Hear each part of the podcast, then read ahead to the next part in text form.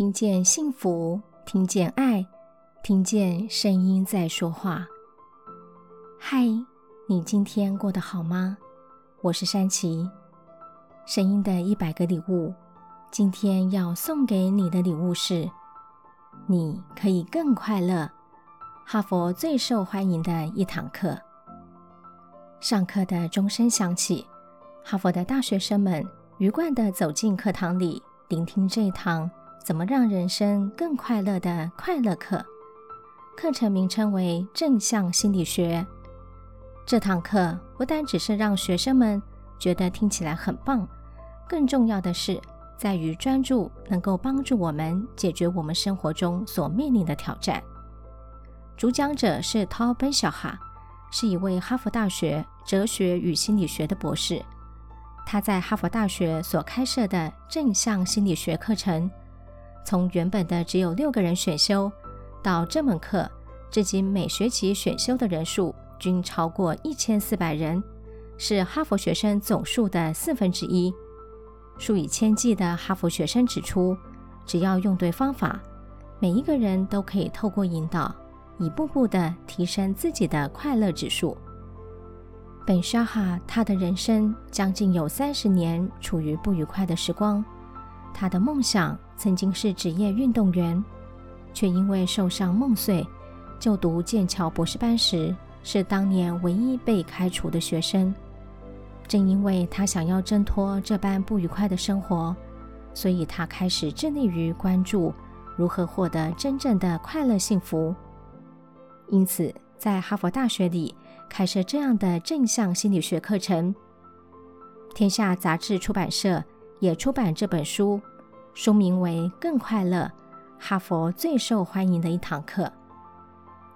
在这本书里，我想提出几个核心的重点，来和大家一起分享，共同检视我们每个人目前所处的位置，以及如何更好的依据书里的方式。让我们的生活各个面向达到更满意的程度。首先，这本书提出一个观念：快乐并不是是非题，也不是在光谱两端的位置之间摆荡。真正的快乐不是可遇不可求，而是可以透过引导的方式，逐一构建出真正属于自己的终极状态。在人生中的各个面向。不论是个人自身，甚或是社会群体，最终我们要达成的目标背后，其实都是串联到自由及快乐。那么，要如何获得持久的幸福快乐呢？首先，我们必须要认清自己要的是什么。在这趟人生旅程中，真正让我们感到由衷的幸福快乐，其实并不是漫无目的的绕着山峰转。也不是在于登上山顶之际，而是在这一趟登上高峰的旅程中，一路的收获及个人的体验。这趟人生的体验有一个重要的部分是，我们都是否走在有价值的人生道路上。这份价值的认同必须是自己本身的认可，而不是盲目的跟随大众随波逐流。在这本书里。作者提出一个四个象限的架构，帮助我们检视自己是用什么样的方式及价值观在过属于自己的人生。第一个象限是拼命三郎型，这类型的人只着眼于未来的好，忽略现在的坏，也就是不管不顾的拼命拼搏，把自身的价值构筑在未来的成就或是名利上。就好像是在滚轮里面奔跑的小仓鼠一样，不断地奔跑，似乎没有尽头。当好不容易达到了心中向往的未来目标，却又发现只是带来短暂的快乐，不是持久永恒的幸福感。于是只好再寄托下一个目标，继续的拼搏，分不清解脱与快乐的差别，不顾一切的追求。疲累不堪。第二象限则是享乐主义者，这类型的人只活在享乐的生活里，今朝有酒今朝醉，不愿意去付出和行动，短视尽力，流连于五光十色，追寻短暂的刺激和兴奋感。这份所谓的快乐，也只是稍纵即逝，有的只是空虚感和无止境的放纵及逃避。第三象限则为虚无主义，认为现在日子过得不好，未来也没有什么所谓的希望，觉得丧和废，甚至什么都无所谓，不觉得自己可以过得更好。第四类象限则是快乐开朗型，这类型的人兼顾现在和未来的好，具备思考与行动并进，知道自己的目的地，愿意拓展现有的舒适圈，为自己认同的价值往前奋斗前进。和拼命三郎不同的是，拼命三郎是懂得拼命，但是却不懂得前进的意义为何。但快乐开朗的人不一样。因为知道自己的付出是为了心中一份坚定的核心价值观去行动，进而达成目标后油然而生的满足感，是一份扎实饱满的快乐。这份快乐的满足不会因为达成目标而消逝，反而是形成更为正向的力量，成为下一步迈向攀登高峰的强大驱动力。当我们从事自己所认同的价值与意义的事情时，这份专注的力量会产生一股所谓的心流，这份心流的流动，甚至都会让我们在投入喜爱的事物上，形成一股人事合一、合为一体的感觉。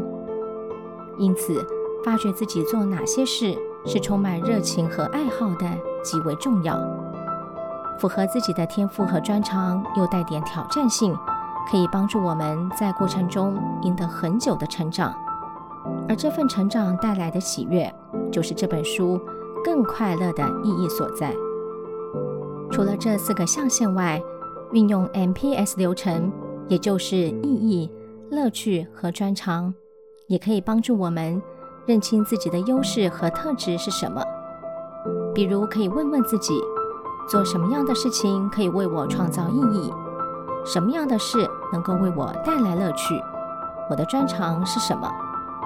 例如，在 M 意义上面，有人发现自己很擅长解决问题、写作、帮助儿童、政治活动，或者是音乐上的发挥。在 P 乐趣上面，有人喜爱驾船出海，有的人喜爱烹饪、阅读、音乐，甚至是救助弱势族群。在 S 专长上，有人觉得自己幽默风趣、热情洋溢。甚或是在绘画艺术上有很好的专长展现，这时候就可以把这三个要素里各自取出代表性，贯穿成一个属于自己的优势和条件。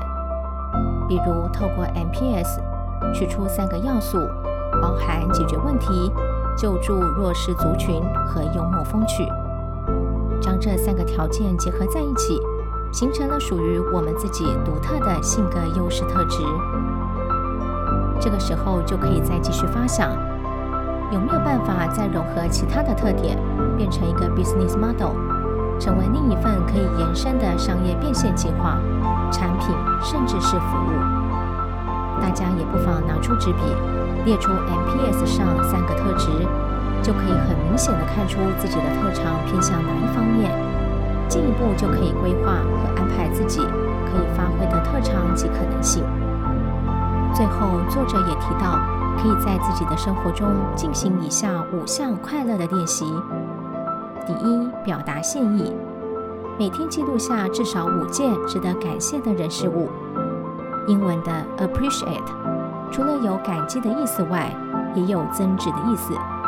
当我们感谢生命中美好的人事物，这份感激会产生更多加倍的美好。第二，记录日常生活的活动，记录下这些活动为自己带来多少的乐趣和意义。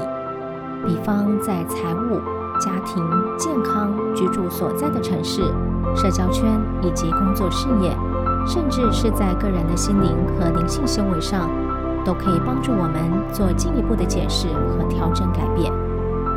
第三，仔细分析每天的目标和想做的事，只问自己真正想做什么，哪些事情能够让我们同时找到意义和乐趣外，也可以深入地发掘自我需求和价值实现。第四，拟定目标，短、中、长期阶段性目标以及相关的行动方案。第五，终身学习计划，针对个人发展和职业发展，兼顾现在和未来的展望，每周安排固定学习时间。同时将这套学习计划变成习惯。第六，记录过程，重点是在于是否从中学到重要的觉察和启发。每个人终其一生都在寻找一种终极的快乐，而这份快乐是发自内心、日日喜悦和永恒的自我实践。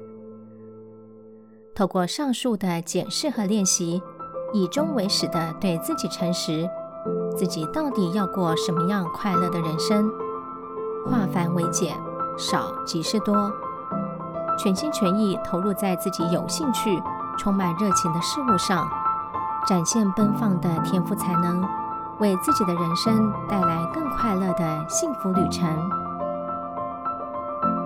我们是一群热爱分享声音能量的声音艺术家，透过声音传递知识和力量。把声音当作礼物送给你，每周三和周日送出声音的礼物。如果你喜欢我们分享的内容，欢迎您订阅我们的 Podcast，给我们五星评分。也邀请您在 Apple iTunes 留言分享你的收获或感动，这将是给我们持续制造礼物的动力。谢谢您，我是山崎，我把声音当作礼物送给你。